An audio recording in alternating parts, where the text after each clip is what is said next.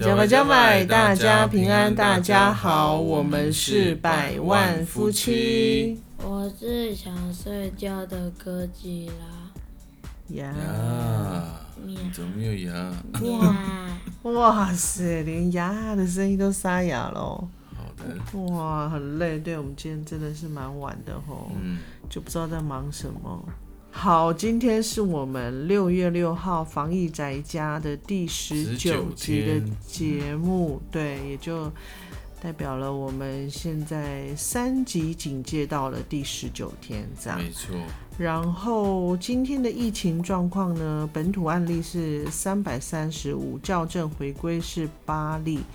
然后屏东呢就是零确诊这样哈，然后死亡呢是三十六，嗯嗯，所以那个其实都过去几天其实都差不多哎，对，还蛮高的，嗯，都没有明显的下降，对对，所以都是差不多这样的数据。那当然在屏东的部分。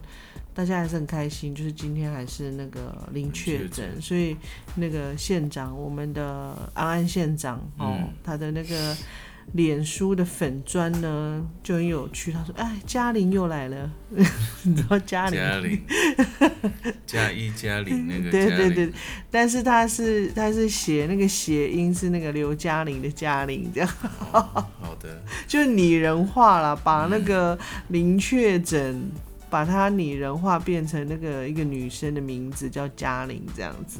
嗯，对，的确这个疫情啊，好像还是蛮严峻的，尤其是双北啊。嗯，双北的市长现在就非常的头痛。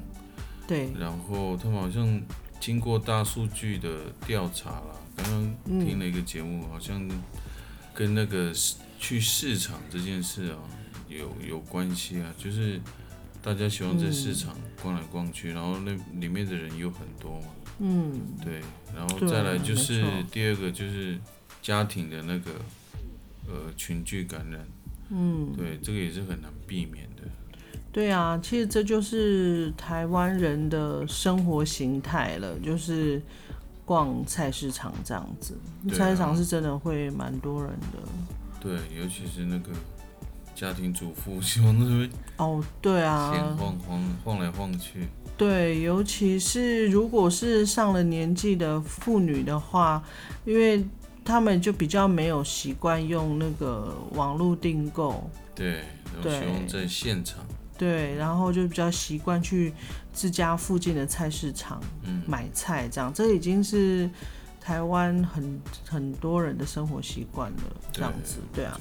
然后除了这个之外呢，当然也是要很感谢那个美国政府提供了就是台湾七十五万剂的疫苗。那呃，昨天是日本是提供了一百二十四万剂的疫苗这样子。那一样就是需要的人就就去打，就是到时候如果因为。看那个新闻是说，他们都是陆续这两国都会陆续陆续提供台湾疫苗，这样子，对啊，对，所以最近应该就会开始实施实施那个打疫苗的那个动作了，就是可能会很多人就会去打疫苗了。嗯，那当然，在不管是我们每一个人是分在第几级，嗯，对，因为像。第一线的防疫的人员一定是第一波，他们要施打，或者是后续如果足够的话，如果我们可以打的话，其实今天那个指挥中心也有澄清，就是我们的那个 COVID-19 的疫苗是完全都是免费的，是不可能会有自费接种的规划。对。对，所以并并没有什么所谓自费负担的问题存在。那就就就是在之前我跟你讲的那个疾管家的 line，他就是有发出这样的讯息。那未来啊，政府他就会呃依据开放全国呃国民公费接种，那所有相关的行政费用都是由政府来负担这样子。对，因为政府其实他已经编列了四十亿要做这件事，就是。施打疫苗这件事，所以民众不用担心。如果你想要打，其实都不用付钱，连挂号费都不用。哦。所以，如果真的想要打的，赶快去预约，然后轮到你的时候就可以去打。除了这个免费啊，那因为下礼拜就是那个端端午连假，对。然后我记得今天早上那个新闻就是不是就有就有在报道，就是很紧张我记得是昨天晚上，你不是就看到啊，对对对对对，昨天晚上其实就是朋友的那个在脸书里面就开始有人在那个转贴了，就是好像票都订满了嘛，对就是火车票高都铁跟对高铁跟台铁，然后就很害怕，就是乡下我们南部人就很担心，就很怕，对，就算是家里的孩子要回来，也是会很害怕这样子。所以今天就双铁就提出了，就是退票，如果退票的话是免手续费。然后台南的更猛，他们还还有加码，对你退票，他给你两百块。对，就劝你不要移动 对啊，那我自己的家人，因为我也有家人在台北啊，就是我的我的表弟啊，然后我就想说，诶，他这次会不会很想回来？因为我知道他就很喜欢回家嘛，然后这次疫情他几乎都没有回，诶，对他好像都没有回来嘛，因为我也不敢跟他联络，然后后来我就他今天就 PO，他就写说他就是确定没有要回来这样，然后我就留言给他说。妈妈会说，你只要把钱转账过来就好了，人可以不用回来。对啊，所以现在其实每个地方都很紧张啊，就是这个嗯订票的现象，让每个地区的人都很害怕，哦，都不知道这、啊这些人从哪里来，要去哪里。对。然后到时候会不会又造成那个疫情的扩散？其实每个人都很害怕。嗯，那我也是有那个朋友，就是有传说那个现在退票率好像已经高达七成多了嘛。嗯，就是当然我我们是没有去证实这个消息啦，但是我们只知道说现在其实有一波那个退票的风潮，然后我至少我自己周边的朋友们就是也都是选择不返乡这样子。其实那个台铁跟高铁也有做那个应应措施啦，嗯就是高铁它是直接砍半它的那个哦。的班次，嗯然后呢，台铁就砍更多，就是一个车厢五十个人，本来可以五十个人坐的，嗯。他们限制就只能坐十个，哦。所以它只能只留了一层的那个乘坐率这样，嗯所以也就是说它。这是硬硬的措施啊，就希望你们赶快可以的话就不要乱跑，然后他也寄出这个限制，就是希望大家就不要再买票了，因为票也很少。嗯，要买也买不到。嗯，对啊，然后昨天我们不是有在聊嘛，就是因为我们看到那个双北，双北的疫情不是都一直没有都没有太大的趋缓这样子，，然后百万富就想说，诶，那这样子的话，如果双北就是假日四级警戒，会不会比较安全？你要不要解释一下？因为我们都在担心人的移动嘛，那除非是到第四级才能限制人的移动啊。嗯，那现在三级，你说，因为你的三级的程度没有包含就是限制人的移动或是出入，嗯，但是四级的话，你就可以做很多的限制。对，但是多的限制就当然就会影响很大的，就比如说你的商业活动啊，就比如说你要上班的人，或是，假日如果他是排班的话，对啊，所以呃，除了这个以外，就是还有很多不方便啊，就是你可能没有办法出门买东西，嗯，对，这个都是会造成很多民众的不方便啊。对那啊，重点，其实如果真的要掌控疫情的话，这个也也不是不能考虑在里面啊。哦，也是啦哈，我们好像都没有联系我们那个北部的朋友，对，其实我之前呢、之前我们那个在家特辑刚开始做的时候，我还想说，哎、我们要不要来扣奥？我想扣奥给台北的朋友、亲朋好友，看他们现在的状况如何。我觉得我们过几集，我们可以真的可以联络一下，就是看他们就是宅在那个台北，还有有一些就是分流上班，他们的状况究竟是如何？因为我们是在屏东嘛，其实还是有一些不一样，工作形态啊，跟生活的形态，因为。很多我的朋友在台北，他们都是单身，就是没有，就是没有结婚，然后没有自己的家庭，所以那个考量的点其实不太一样。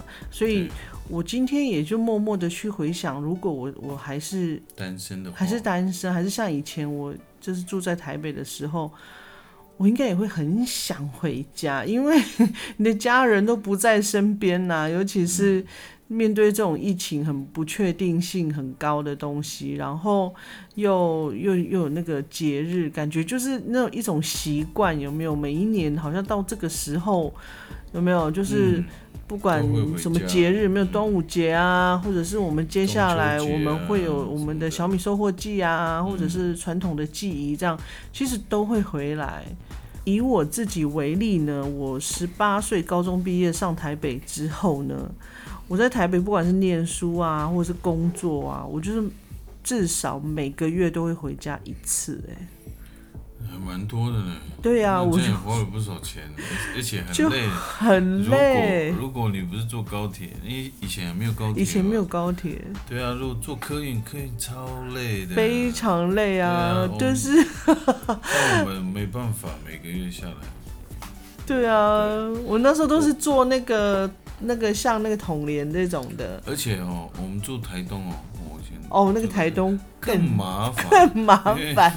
飞机只要到屏东嘛，对对。那我们是到了屏东还要再坐火车回去，所以那个又增加那一段路。其实你到屏东就很累了，然后再坐火车到台东。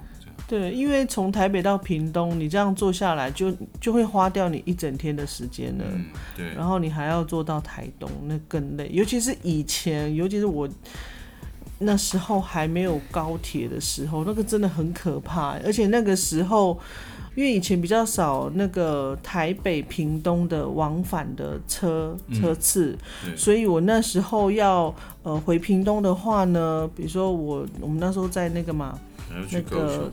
不是不是，我那时候要从台北坐到屏东的时候，那我要到承德路去搭车，然后从承德路，然后要到那个那个南南子，再换车。对，我必须要坐到先到南子下车，然后再换车换到屏东，然后再从屏东坐火车回潮州。嗯。然后再从潮州回部落，对，要还要再回部落。那从潮州回到部落，大概就要花也差不多要一个小时这样子，就非常麻烦。所以我你看这样算算了，如果我我是在台北早上六点出发，那我最快的话，最快我到那个。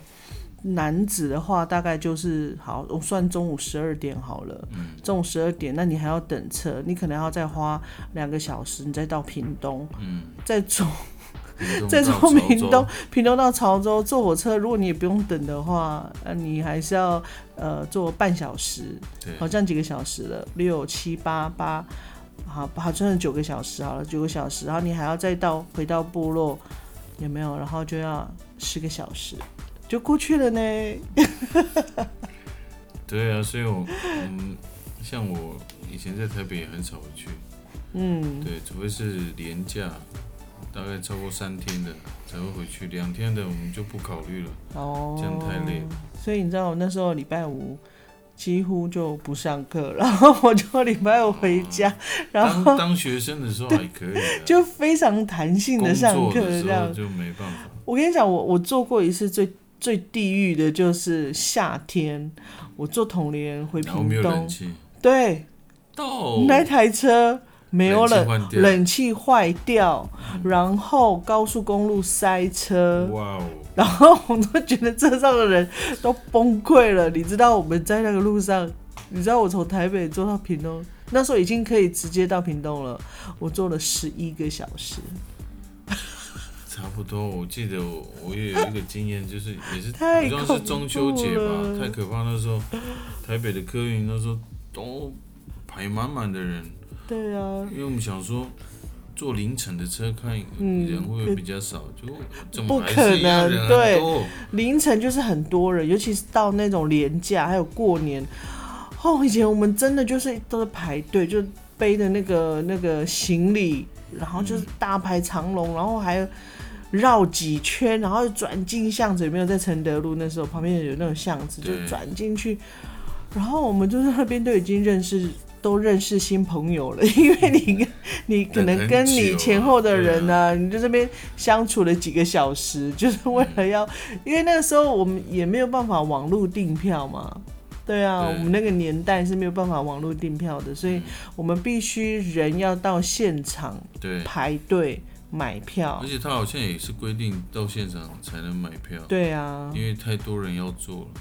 对，所以你看现在多方便，现在都有那个那个台北、高雄一日生活很多可以，选择的，有台铁，有高铁，还有对客运。对对对对对啊，就是只是要花钱呐、哦，怎么聊到这里？对呀、因为我觉得那个返乡这件事情，因为我我觉得还是还是会有很多人很难熬啦，就是说没有办法回家这件事情，因为嗯家人在哪里，你就会想要回家嘛，对啊，对。所以就是想说，大家就忍一忍哈，就是今年就先不要吃粽子，哦，嗯。就先就先这样。那趁现在还没有，因为台北目前也还没有四级嘛，像三级，那现在应该还有机会买到霸掌。如果真的想要吃的话，就就去临近看哪边有买，就可以去买这样子哦。嗯，好，然后再来再跟大家分享的就是，因为昨天我们有提到那个，就是关于呃电子公司的那种，不是有很多那个电子公司里面的员工，还有很多外籍移工确诊吗？对啊，其实我今天也看了一些数据，像比如说像到六月五号第一家电子公司，他们就有一百八十二个确诊呢，然后其中外国籍的就一百五十八个，然后还再来还有第二家电子公司是有十二个确诊案例，那其中十个是外国籍的，所以像那个政府现在也紧急提出了他们的措施，就是所有外籍移工都停止上班，然后嗯。居家隔离，那薪资是会照付这样。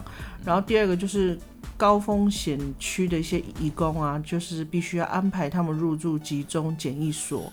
那中低风险区就是要居家隔离，然后进行那个健康的、呃监控这样子。然后再来本国籍的员工确诊者就要必须要立立即进行那个疫调，然后框列接触者这样子，就是依规定。就是进行隔离这样子啦，那其他的呢，就是健康监控这样子，嗯，对，其实这个的确要赶快处理，因为一下子爆发的话会很难收拾，所以的确政府出手也是那个啦，就是各个都有切到重点，就是尤其是这些义工，他们都是住在那个很拥挤的空间呢、对啊，那现在措施就是把他们一定要去强制住在那个，住在集中检疫所，对啊，就嗯住在里面，这样会比较对疫情来说会比较有好处了。对啊，对，嗯，对，没错，因为今天是我们的哥吉拉来分享我们今天要推荐的影片。好，那我们就请哥吉拉呀。我要讲的是机不可失。哦，机不可失 哦，这个我们看了 N 遍了吧？我 们全家人看 N 遍了。好，那你讲讲你为什么要推荐这个，然后里面在讲什么？对，我就有一句话，为什么要讲？因为很好笑。哦，很好笑，是不是？然后呢？然后里面的剧情就是在演一个，就是一个班，就是警察里面一个班。哦，一个一个小队，对他们就有一，他就有那个他们成绩就没有那么好，嗯，办案的那个成绩绩效没有那么好，绩效没有很好，哈、之后他就找到一个很大的一个案子，哦，找到大案子，就是那个交易，哦，卖卖毒品的，嗯。嗯。就然后他们就把那个主谋抓起来以后，他们就变，他们就位置就升高了，就咸鱼大翻身。对。哦，对，其实简单的剧情就是这样子。那当然，他们里面有很多那个很好笑的那个台词、表情、动作，那个真的你要去看你才会知道。所以。哎，我们想想，哎，其实那个韩国的那个搞笑梗也是也是蛮厉害的，真是蛮厉害的哈。我们马上就是会笑哎，所以我很可以哈。他们的搞笑梗，对啊，那时候我们第一次看是在电影院嘛，对不对？对对对，我笑到不行，真的是够好笑的。哎，是我先看吗？对，你先看，然后对对对，哦，我先去电影院看，推荐给我们，然后我们才去看。哎，我是在台北跟那个啊，哦，跟朋友去看电影哦，了解。我就想说，我怎么可能会自己跑去看喜剧片？然 后原来啊，哦，我真的是就是妈妈的记忆，真的都会忘记。这部片其实还蛮有趣的，就是当然有些梗就蛮类似，就是比如说他是一群好像。就刚刚提到绩效不好的一个一些警察，然后他们又都凑在一个班里面，然后就大家都看看衰他们呢，而且 除了看衰以外，他们中间还有一度就 去做那为什么有这部片叫《机不可失》，就是里面有一段他们就跑去卖炸鸡，那 这一段其实也蛮好笑的，就是。他们那个个别的人格特质很很鲜明，然后每个人的表情啊，还有那个那个梗很很好笑。就比如说，就是他们已经开始，他们想要用炸鸡店来伪装他们是警察这件事。哦，对，他们在卧底啦。对，然后他们就后来就卖的很好很好，这样。嗯。然后后来就有人提到说，我们是卖炸鸡的吗？我们的专业应该是警察吧？可是他们在卖炸鸡的时候，又很又很认真呐，就感觉他们是真的警察吗？他们在办案吗？他们的班长就说：“没错，我们现在就是要那个收集情报，怎么样怎么样。”然后突然那个炸鸡店的客户打来，他说：“嘿，你好，请问你要几份？” 马上变身。我觉得那个中间有很多这样的桥段。呃，不只是有这样子，还有后面那个他们在追追那个最大影片里面提到的，就是那个毒品的大盘大盘商，对他们追追到他们那边之后，那一段也是很精彩。哎，我们这次好像是第二次推荐喜剧，对不对？上次哦，真的吗？有拿球啊。哦，就是那个摔跤神父。当我们混在一起。当我们混在一起。这第三部了。还有摩登呢。摩登什么？摩登家族。哦，那个是喜呃，对对对对，那也算喜剧的那个影集。所以其实大家都是不同国家的，其实不同文化背景的那个喜剧，其实真的不太一样。笑点不太对，笑点不太一样。像我们刚刚讲那个是。韩国的，我觉得他们很会打那种正反拍，他们很厉害。就是他们应该是很英勇的，可是他们在第一幕的时候，他们就掉漆了，就是他们要攻坚那个，就是那个歹徒，结果他们就就有没有就挂在半空中这样，所以所以我觉得那个就是那个韩国这个很厉害，他们很能能够掌握那个节奏，对他们的节奏其实掌握的很好。就是那个反差，就是正反拍这样子，那他那个节奏，我觉得抓得非常好。然后上次的那个那个摔跤神父呢，他就是就是搞笑，就你会觉得里面的人就是那选的人物很好笑。嗯，对，就是他们人本来就是看起来很干草这样子，所以你就会。我已经学会拿球的专属动作，夹屁股。因为你的屁股也是很翘。拿秋那一部有点像那个周星驰的喜剧。嗯，对就是国外中周星就驰的就是那个他的选角对的人物很特别，然后那个嗯梗就是也是差不多有有那个感觉是有异曲同工之妙了。对啊，然后像那个摩摩登家庭呢，它其实也是走那种反差的临场反应，对，它就是有那种临场反应，是那个很好笑这样子。然后再来还有一个是那个什么了？当我们混在一起，当我们嗯，我可能觉得它不好笑，所以我都没有 都没有想到它是喜剧。他是比较亚当·山德勒的那个幽默了，嗯，对。可是嗯他的笑点不是每个人都会喜欢的。嗯对，就是不同风格啦，所以大家都可以看一下这样子。对啊，嗯，嗯，好，那现在也晚了哈，我们也差不多要休息了。那我们今天所推荐的电影，哈，是韩式喜剧，喜剧片嗯，《机不可失》这样终于。是可以躺在床上。好，那我们就下次见喽。拜拜拜拜按赞加分享五颗星的评价，耶！